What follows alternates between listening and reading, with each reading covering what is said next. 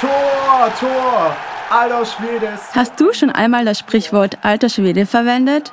Seine Herkunft liegt zwar schon fast 500 Jahre zurück und trotzdem hören wir es heutzutage oft in verschiedenen Situationen.